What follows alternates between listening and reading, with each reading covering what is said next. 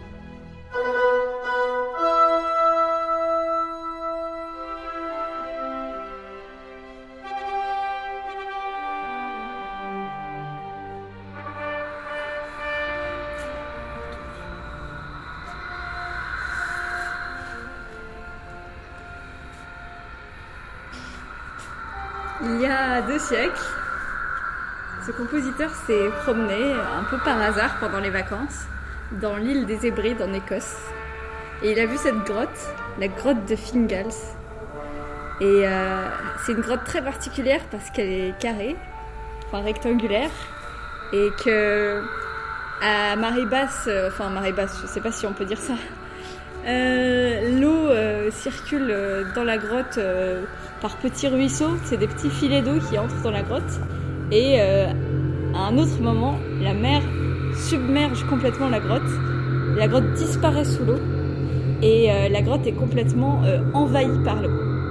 Alors le compositeur a vu ça et c'était la période romantique et, tout ce qui servait d'évocation de la nature et puis de quelque chose qui nous dépasse un peu, quelque chose d'un peu, un peu, presque un peu religieux. Cette idée de, la grotte au milieu de la mer, euh, de, la mer qui, envahit la grotte et puis qui se retire, il, il a décidé de le traduire en musique, dans ce qu'on appelle un poème symphonique. Et alors la musique commence avec juste une histoire de résonance du grave à l'aigu, c'est comme, euh, c'est comme une résonance qui s'étend sur toute la grotte, avec les petits ruisseaux, des petites mélodies qui se promènent. Et puis petit à petit, les mélodies grossissent, grossissent de plus en plus, jusqu'à devenir la mer qui s'engouffre dans la grotte. Et là, euh, on a une espèce de thème complètement triomphant qui, à l'image de, à l'image de la mer. Et en fait, c'est, une œuvre qui, qui, est complètement transcendante quand on l'écoute, parce euh, parce qu'il suffit de fermer les yeux et de, de se retrouver aux Hébrides.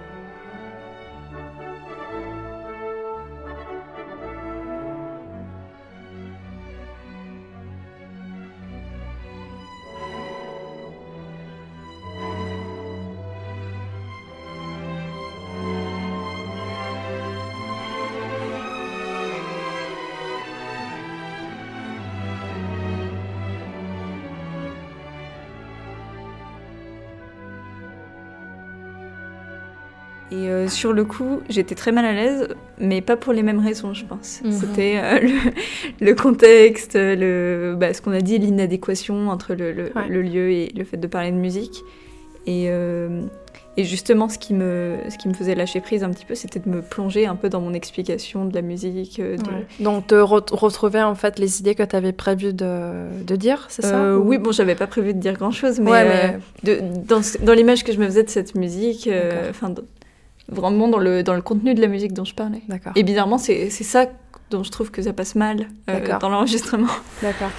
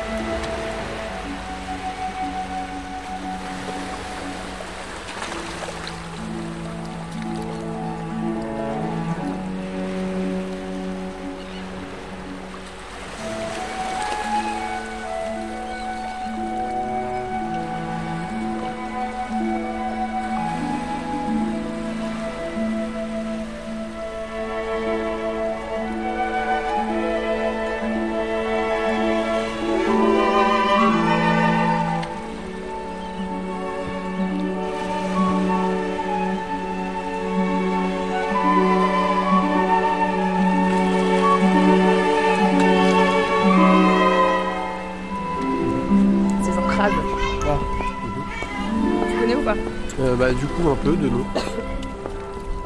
C'est assez intéressant parce qu'en en fait, dans sa musique, il mixe un petit peu, il mixe un petit peu euh, la musique savante et puis la, musique euh, traditionnelle bretonne, c'est un breton en fait. Mhm. Et euh, d'accord, mais du coup, il utilise des instruments de, répertoire classique ou plutôt bah, il, utilise des instruments de l'orchestre classique. Mais son écriture, elle est énormément inspirée de, la, de la culture traditionnelle bretonne. Et ce qui est assez étonnant, c'est que c'est un, marin-compositeur en fait. Donc il est, euh, il est militaire, il est marin et il compose. Ouais. On connaît d'autres des, marins-compositeurs Des marins-compositeurs Alors, il me semble que j'avais un exemple que je viens d'oublier. Euh, du coup, non, je ne l'ai plus. Il y a Antoine Mariotte par exemple, il y a Roussel aussi. Ah, Roussel, oui, c'est ça. Il y a Guy Ropart, euh, qui est breton aussi d'ailleurs. Mais en général, ces, compositeurs-là, ils arrêtent leur, carrière euh, militaire et puis ils se mettent à la composition, euh, à la musique à plein temps. Et euh, Jean Kras, en fait, c'est pas du tout ce qu'il a fait. Il, a vraiment concilié ces deux activités en parallèle toute sa vie. Donc c'est assez, étonnant. Et, qu'est-ce, qui, fait l'identité bretonne de, de ces œuvres en fait c'est quoi C'est des thèmes, c'est plutôt des couleurs ou carrément des, reprises de thèmes folkloriques, je sais pas. Alors il reprend pas euh, textuellement des, thèmes, mais par contre il y a Par exemple, dans, dans, son trio en La majeure, il, il, essaye de reproduire la texture de la vieille à roue avec un violon, un alto, un violoncelle. Ouais. Donc il n'y a pas du tout de à la roue, il n'y a pas de, de, thème repris textuellement, mais on retrouve le, le timbre en fait qui fait référence à la Bretagne.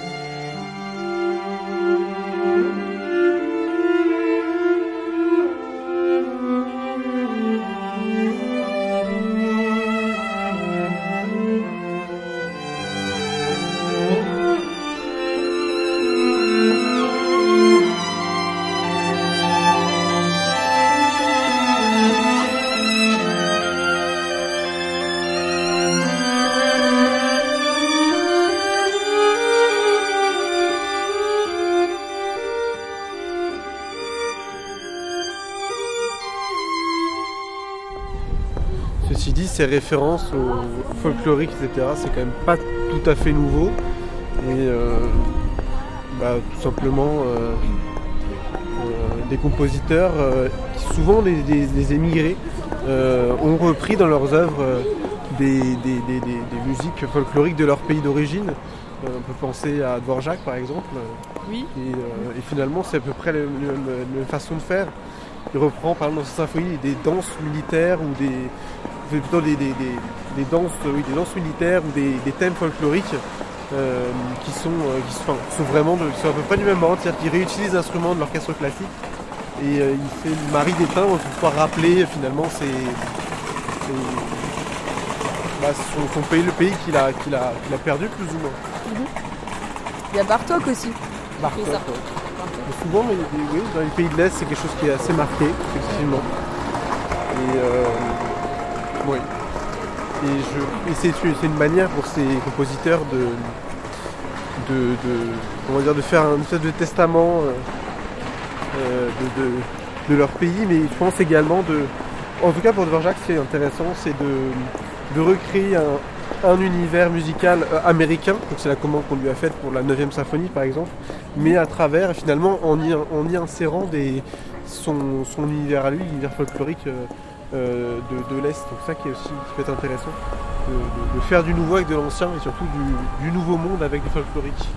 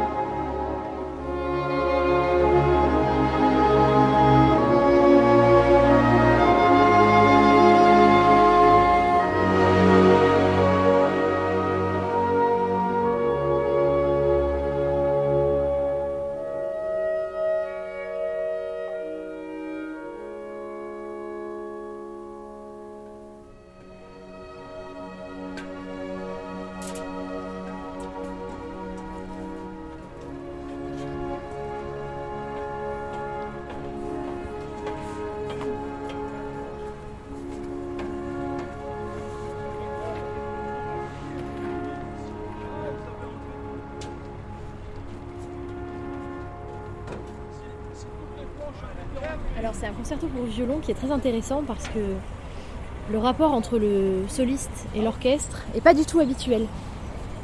D'habitude, surtout au XVIIIe siècle, XIXe siècle, le soliste est vraiment mis en valeur euh, dans des musiques très virtuoses, très, euh, difficiles et seulement accompagné par l'orchestre. Et là, c'est pas du tout le cas.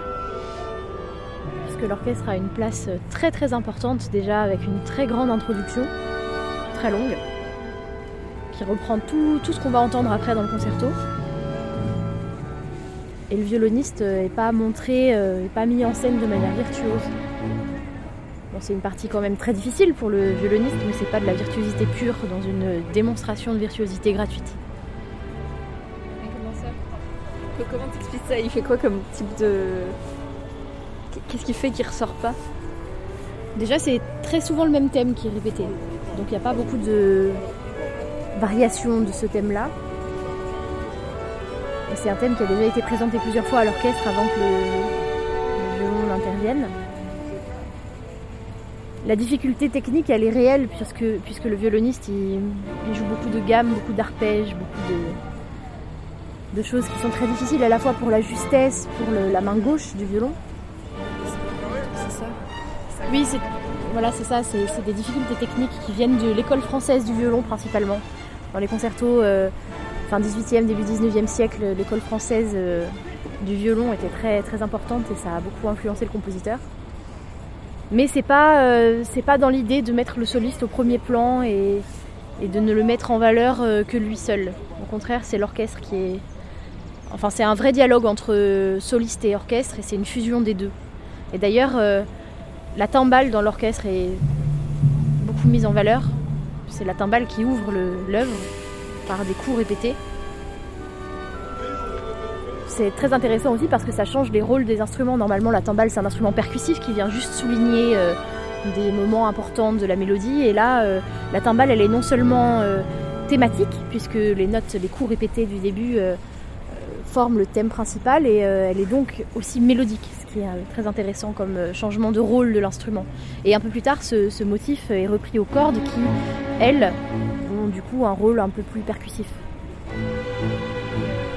Qu'il y a un enjeu euh, autre, euh, que ce soit esthétique ou politique, de détourner les rôles des instruments.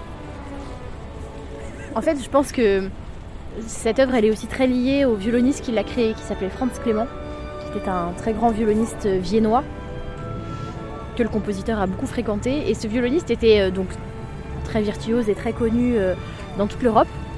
Mais il avait un jeu justement pas si virtuose que ça. Enfin, il était très, très doué évidemment, mais euh, c'est plutôt euh, son, son, son, lyrisme, la tendresse de, de ce qu'il pouvait jouer au violon qui était, euh, qui était connu. Et, et, il se trouve que ce violoniste a composé l'année qui précède un concerto pour violon en ré majeur aussi. Et le compositeur du concerto dont je parle a beaucoup étudié cette première œuvre et et avec ce concerto-là, il, perpétue en, en, quelque sorte le, le, style et le jeu du, violoniste Franz Clément d'ailleurs. Donc c'est lui qui a créé le concerto.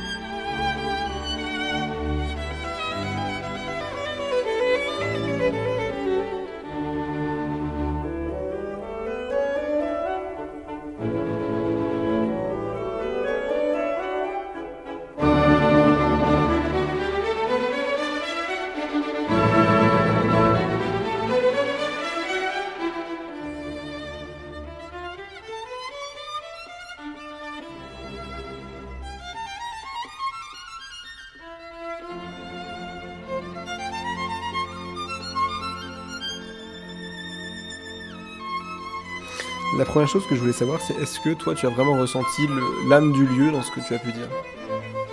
Pas vraiment. C'était difficile de faire un lien entre l'œuvre et le, et le lieu et les bruits ambiants.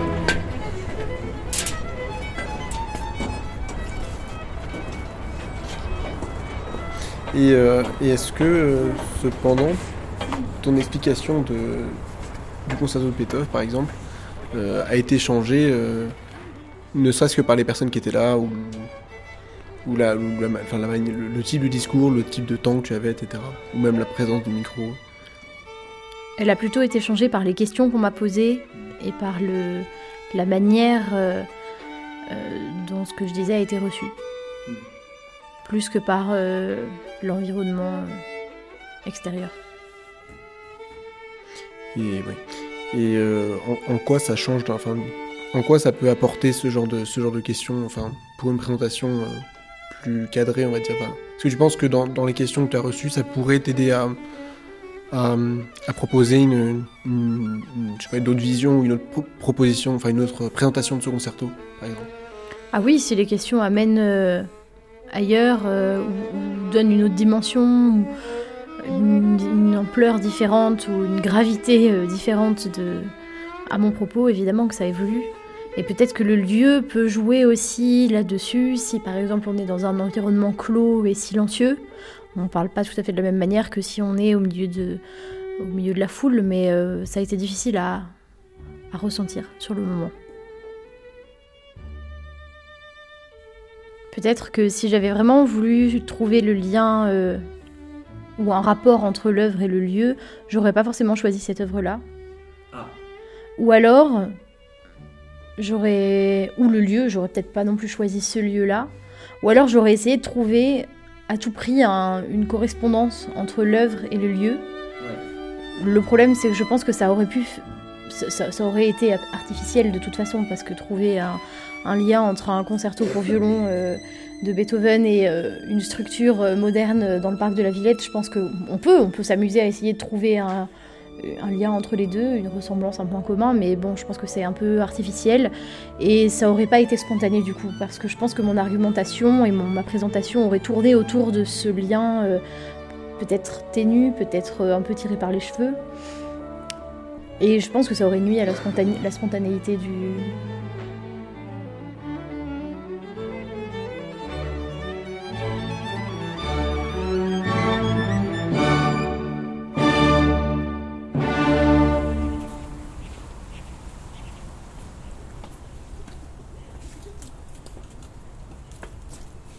bienvenue. Comme vous voyez aujourd'hui, il pleut pas, donc euh, je vous félicite. C'était le bon timing. Et on va un peu découvrir la nature des environs du conservatoire. Et bien évidemment, c'est le printemps. Et le printemps, comme vous pouvez voir à votre droite, c'est pas que les feuilles, c'est aussi la terre. Et la terre, qu'est-ce que ça, qu'est-ce que ça nous évoque? Ça nous évoque quelque chose de plus sombre, bien évidemment, comme le comme une œuvre d'ailleurs qui fait très bien le lien avec les environs qu'on voit maintenant. C'est quelque chose qui évoque la sacralité et les saisons. Est-ce que vous avez des questions? Pas encore hein. Mais attendez, on va juste un tout petit peu encore avancer et on verra cet arbre, arbre millénaire, qui est une arbre en fait qui vient de la Russie euh, impériale. Et donc c'est une arbre qui trouve ses, premières euh, spécimens euh, en 10 ans vers le 15e siècle. Et donc c'est une arbre qui est un tout petit peu répandue partout dans l'Europe. Et notamment, attention à votre tête parce que là c'est un tout petit peu dangereux. Et donc justement, pourquoi je parle de cet arbre-là? Parce qu'elle évoque encore une fois cette œuvre qui, fait le lien entre, donc comme je disais, la sacralité, les arts et la musique, comme le cercle du printemps. Et je ne sais pas si vous connaissez, mais le tout début euh, de cette pièce, euh, en fait, le compositeur il utilise en fait une mélodie qui n'est pas russe. Est-ce que vous savez? De quelle mélodie je veux parler Celle au basson Ouais, c'est le basson exactement, mais en fait, la mélodie qu'il fait, en fait, le basson, ça vient de quel pays cette mélodie Exactement, merci beaucoup. Tu t'appelles comment Tu t'appelles comment Laura. Tu t'appelles Laura, d'accord, merci beaucoup Laura. oui, exactement. Donc cette mélodie, elle est lituanienne. Et on voit justement à quel point le compositeur russe, en fait, il veut un peu absorber tous les pays et voler un peu les mélodies propres pour les vendre comme les mélodies russes. Or, c'est une mélodie lituanienne. Et donc, est-ce que vous savez où est situé ce pays? C'est à l'ouest de la Russie. Exactement. Et toi, tu t'appelles comment? Je m'appelle Anaïs. Ah, super Anaïs, merci beaucoup. Donc Anaïs et Laura, un tout petit peu. Merci. Voilà, super. Donc merci beaucoup pour votre participation.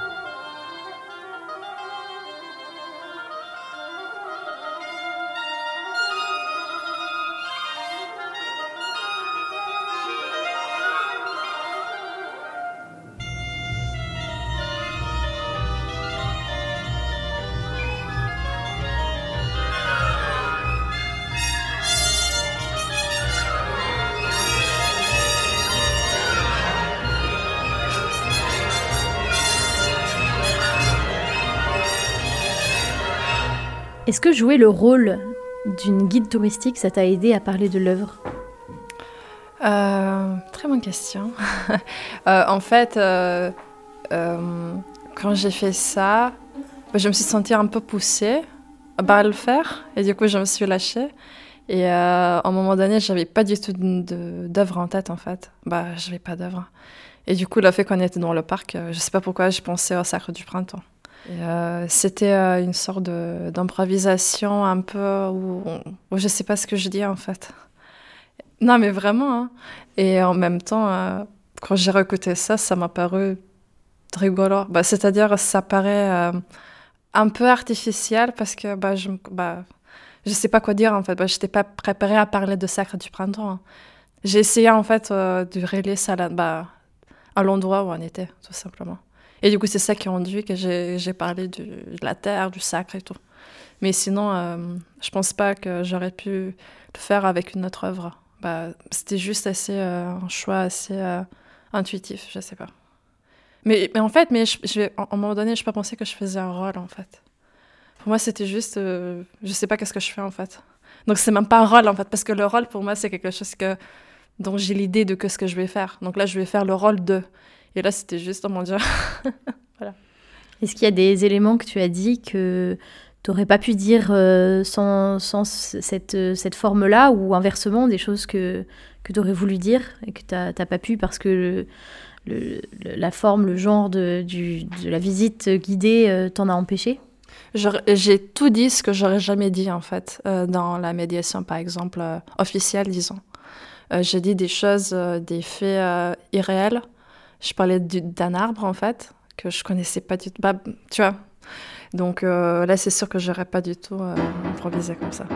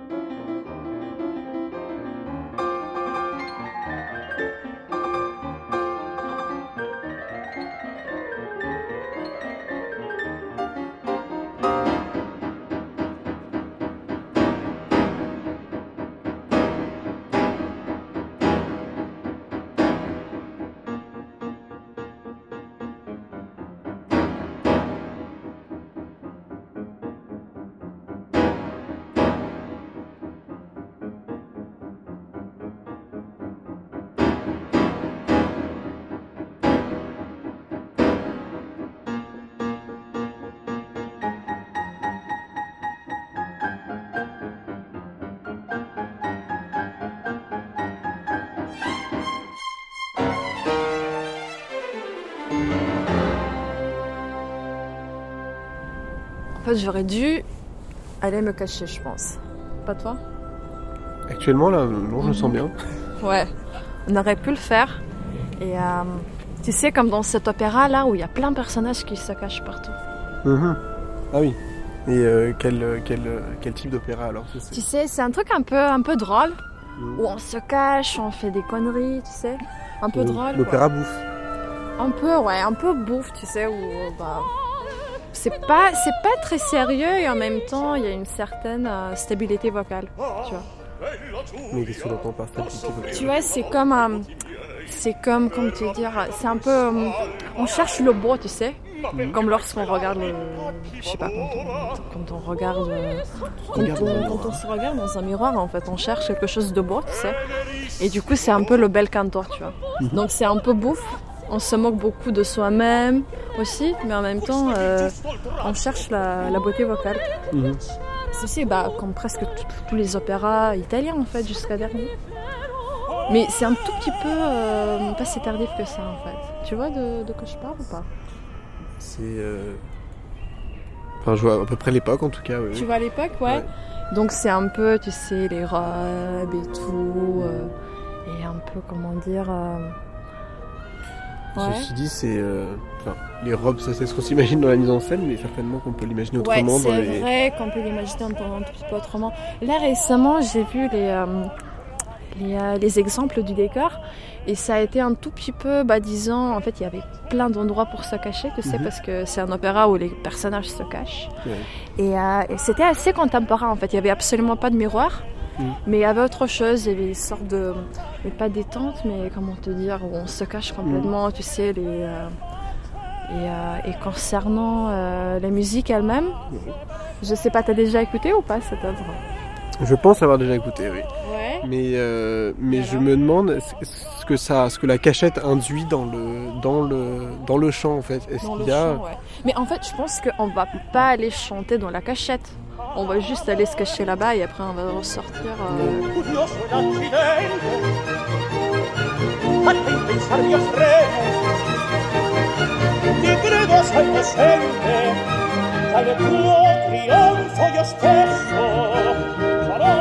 camminatore, sì, sì. A se per te, a se per te m'accendo, ove non tradir mio amore. Per te m'accendo, ove non tradir passasse per te, per te facendo, di non tradirmi, per non travirmi, amor. Passe per te macendo, passe per te macendo, di non travirmi, amor condanno no non tradirmi amore e non tradirmi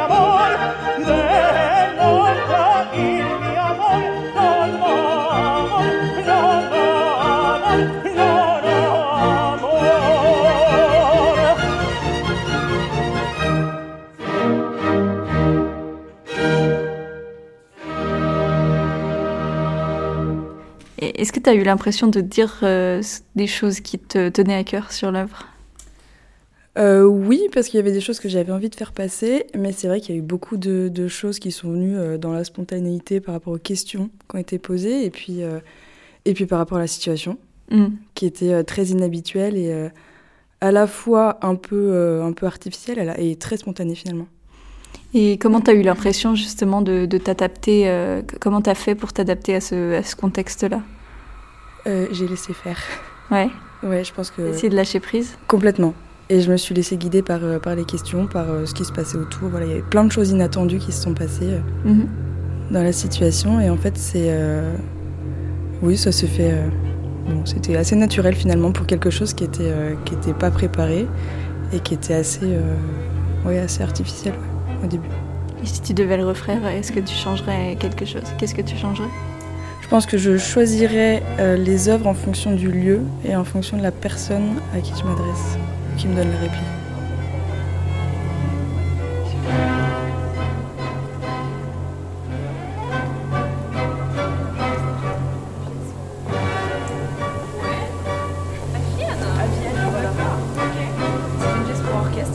Avec un piano.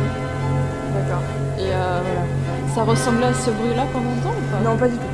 Pas du tout. C'était très classique. En fait, c'était une pièce qui faisait un petit peu le lien entre euh, l'orchestre classique et puis euh, enfin, Ouais. l'orchestre euh, classique et un petit peu enrichi comme il sera euh, un petit peu plus tard au romantisme. Tu vois de quel compositeur je veux parler? Celui qui fait un petit peu le lien entre les deux. Entre, Entre quoi le lien entre, entre les deux? le classicisme et puis le, le romantisme. À Vienne. À Vienne. C'est un compositeur allemand. C'est un compositeur allemand. D'accord. Et, T'es allé à Vienne Voilà, je suis allée à Vienne pour la création. C'était donc un concerto pour piano. C'était lequel C'était, c'était le premier concerto pour Ah, piano. le premier. de Oui, Beethoven. d'accord. Voilà. Et qui jouait Et, euh, et bah, c'était l'orchestre de, de Beethoven avec lui-même euh, en, en soliste au piano. Et alors ce qui était assez étonnant, c'est qu'il a repris un petit peu l'orchestre qu'on connaît, mais il a ajouté quelques instruments, notamment euh, des clarinettes qui viennent juste d'arriver D'accord. à ce moment-là, des trompettes et puis des timbales. Donc il enrichit un petit peu l'orchestre c'était assez intéressant et du coup ça donnait quelque chose très bien. Puis lui au piano, euh, incroyable. C'était bien, ouais. C'était vraiment incroyable. ouais. Et ce bruit-là, c'était très bizarre. Et ce bruit, bah, je sais pas, On dirait qu'il j'imagine annonce que... quelque chose. On dirait qu'il annonce quelque chose, mais comme on est en, en 1800, je pense que ça peut pas être un avion. Et le piano, il est comment dans ce concerto? Il est assez chanton ou plutôt mécanique, un peu percussif? Parce que je connais pas du tout. Bah ça dépend en fait, il y a plusieurs thèmes. Alors ce qui est assez étonnant aussi, c'est qu'il fait souvent trois thèmes, il, il intègre trois thèmes dans ses, dans ses mouvements, ce qui n'est pas forcément très courant. Et ils sont très plus c'est un peu euh, l'art du contraste, hein, Beethoven. Donc euh, il, en profite dans ses thèmes pour faire quelque chose de très contrasté, donc il y a un petit peu de tout. Et euh, d'ailleurs dans le troisième mouvement, il y a même un moment où il y a un petit thème qui ressemble à du tango. Du tango Ouais. Et c'est quoi le tango? C'est une danse. C'est une danse argentine et il y a des, des- des argentine, intonations de tango dans, dans son concerto. Alors moi j'ai trouvé ça complètement incroyable. à Vienne, on n'en danse pas trop. Bah pas du tout. Pas du tout, mais je pense que c'est quelqu'un qui voyage. Hein. C'est quelqu'un qui va Beethoven Ouais. Il est allé là-bas? Je pense qu'il est- il a dû aller là-bas.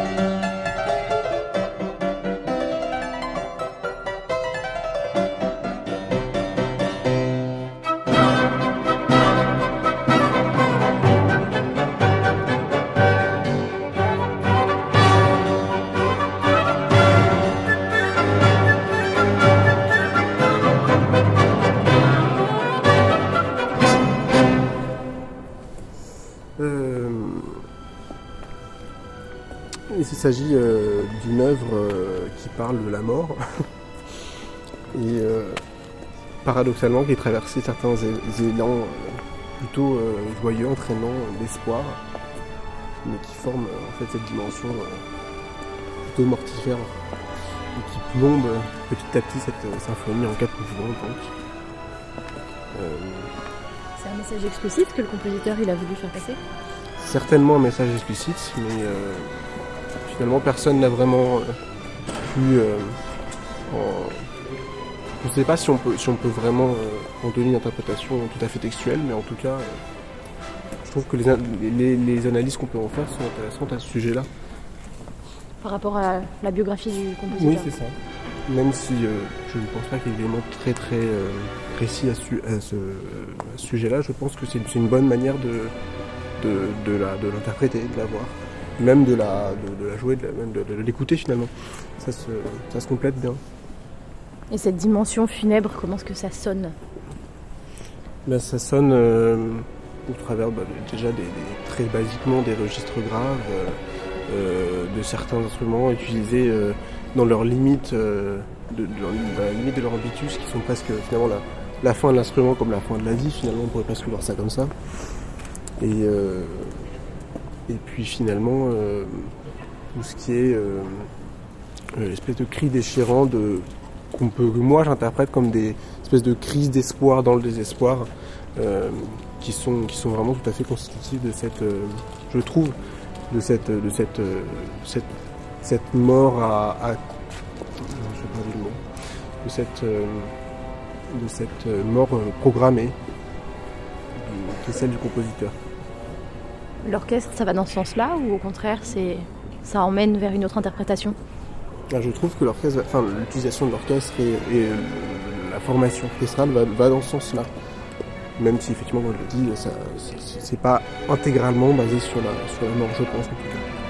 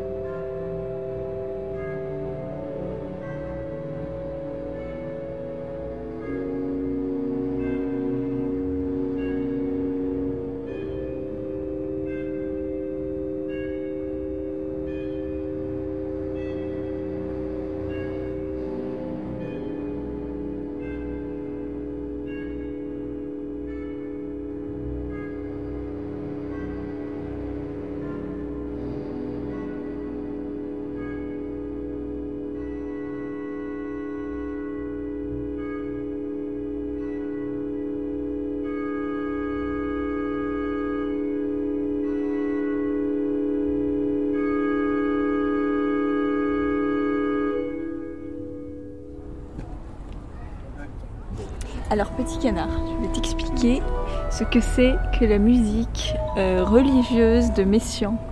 Euh, parce que j'ai joué à l'orgue euh, Les Bergers de Messiaen et ça raconte en fait les, les rois mages qui débarquent euh, auprès du petit Jésus après qu'il soit né. Tu sais, le petit Jésus c'est censé être le fils de Dieu, enfin on sait pas trop. Et, donc c'est encore très attendrissant, tu vois. Et puis il y a les, les rois mages qui arrivent, euh, euh, non, il y a d'abord les oui, c'est ça, il y a les bergers qui viennent contempler le petit Jésus, je crois. Et donc au début, c'est très recueilli, très posé. C'est à l'orgue, hein, donc euh, avec l'orgue, on peut faire des sons très très éthérés. Tu sais ce que ça veut dire éthéré C'est un peu, euh, on, comprend pas trop d'où ça vient. Ça vient peut-être du ciel. Ça marche plutôt bien pour les, une histoire de, Bible, de, religion. Et ensuite, euh, quand ils ont vu le petit Jésus. Euh, ils sont très contents, donc ils repartent en jouant de la corne. C'était un instrument oriental de, et, là, ça devient, je sais pas, c'est une espèce de, fausse mélodie populaire, un peu, un peu envoûtante, un peu bizarre. Tu comprends? Et, euh, et, et en fait, on est dans un autre monde. Alors, Messiaen, il avait un langage bien à lui. hein. Il, a, il avait inventé tout un système avec des modes, des codes, des, des, gammes, des langages.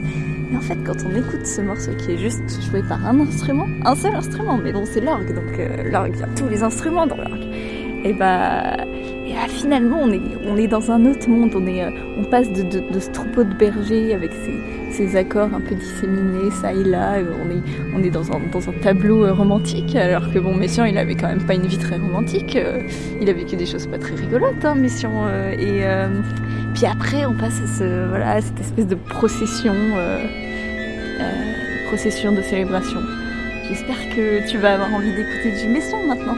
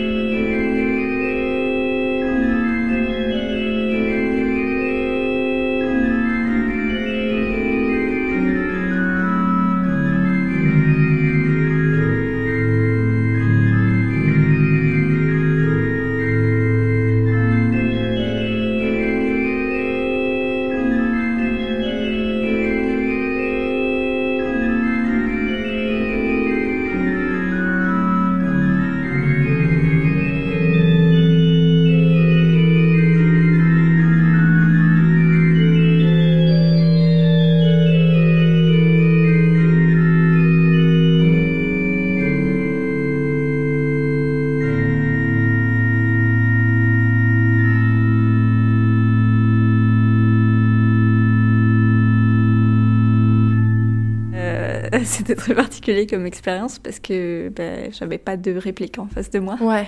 Que je pouvais pas lire dans les yeux du canard s'il comprenait ce que je lui racontais ou Ouais. pas. Donc euh, c'était déstabilisant encore plus. D'accord.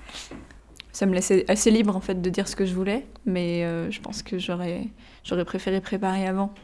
Parce que. euh, Pour pouvoir dire un monologue, du coup, justement. Ça oui, pour pouvoir dire quelque Ouais. chose de construit, parce que pour le coup, euh, je pouvais pas construire mon, dialogue, mon, mon discours sur le dialogue qui allait Ouais, avoir lieu ouais, c'est ça. et sur la personne en face. Donc, euh, D'accord.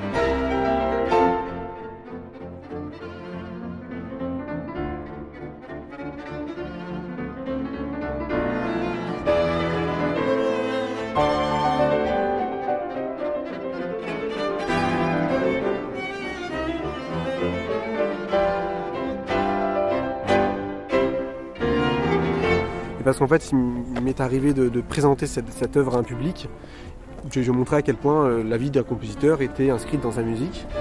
Un compositeur qui, euh, dans le deuxième mouvement d'un- d'une musique de, genre musique de chambre, euh, fait dialoguer des, des- plein de contre-chants et que certains analysent comme un compositeur qui va mal et du coup qui fait, qui fait dialoguer ses, ses- divers moi intérieurs.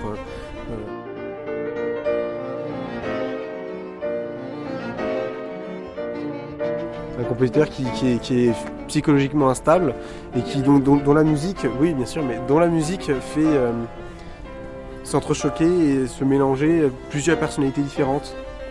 Ça se manifeste à chaque instrument, euh, un, un thème égale un, une personnalité. Oui, alors ça peut, ça peut arriver comme ça. Dans le dernier mouvement, par exemple, de cette œuvre, euh, effectivement, on peut, on peut, on peut apparenter des instruments à, à- à divers personnages. Il a, comment dire, il a théorisé sa musique comme, euh, comme des personnages qui se, qui se disputent quelque chose.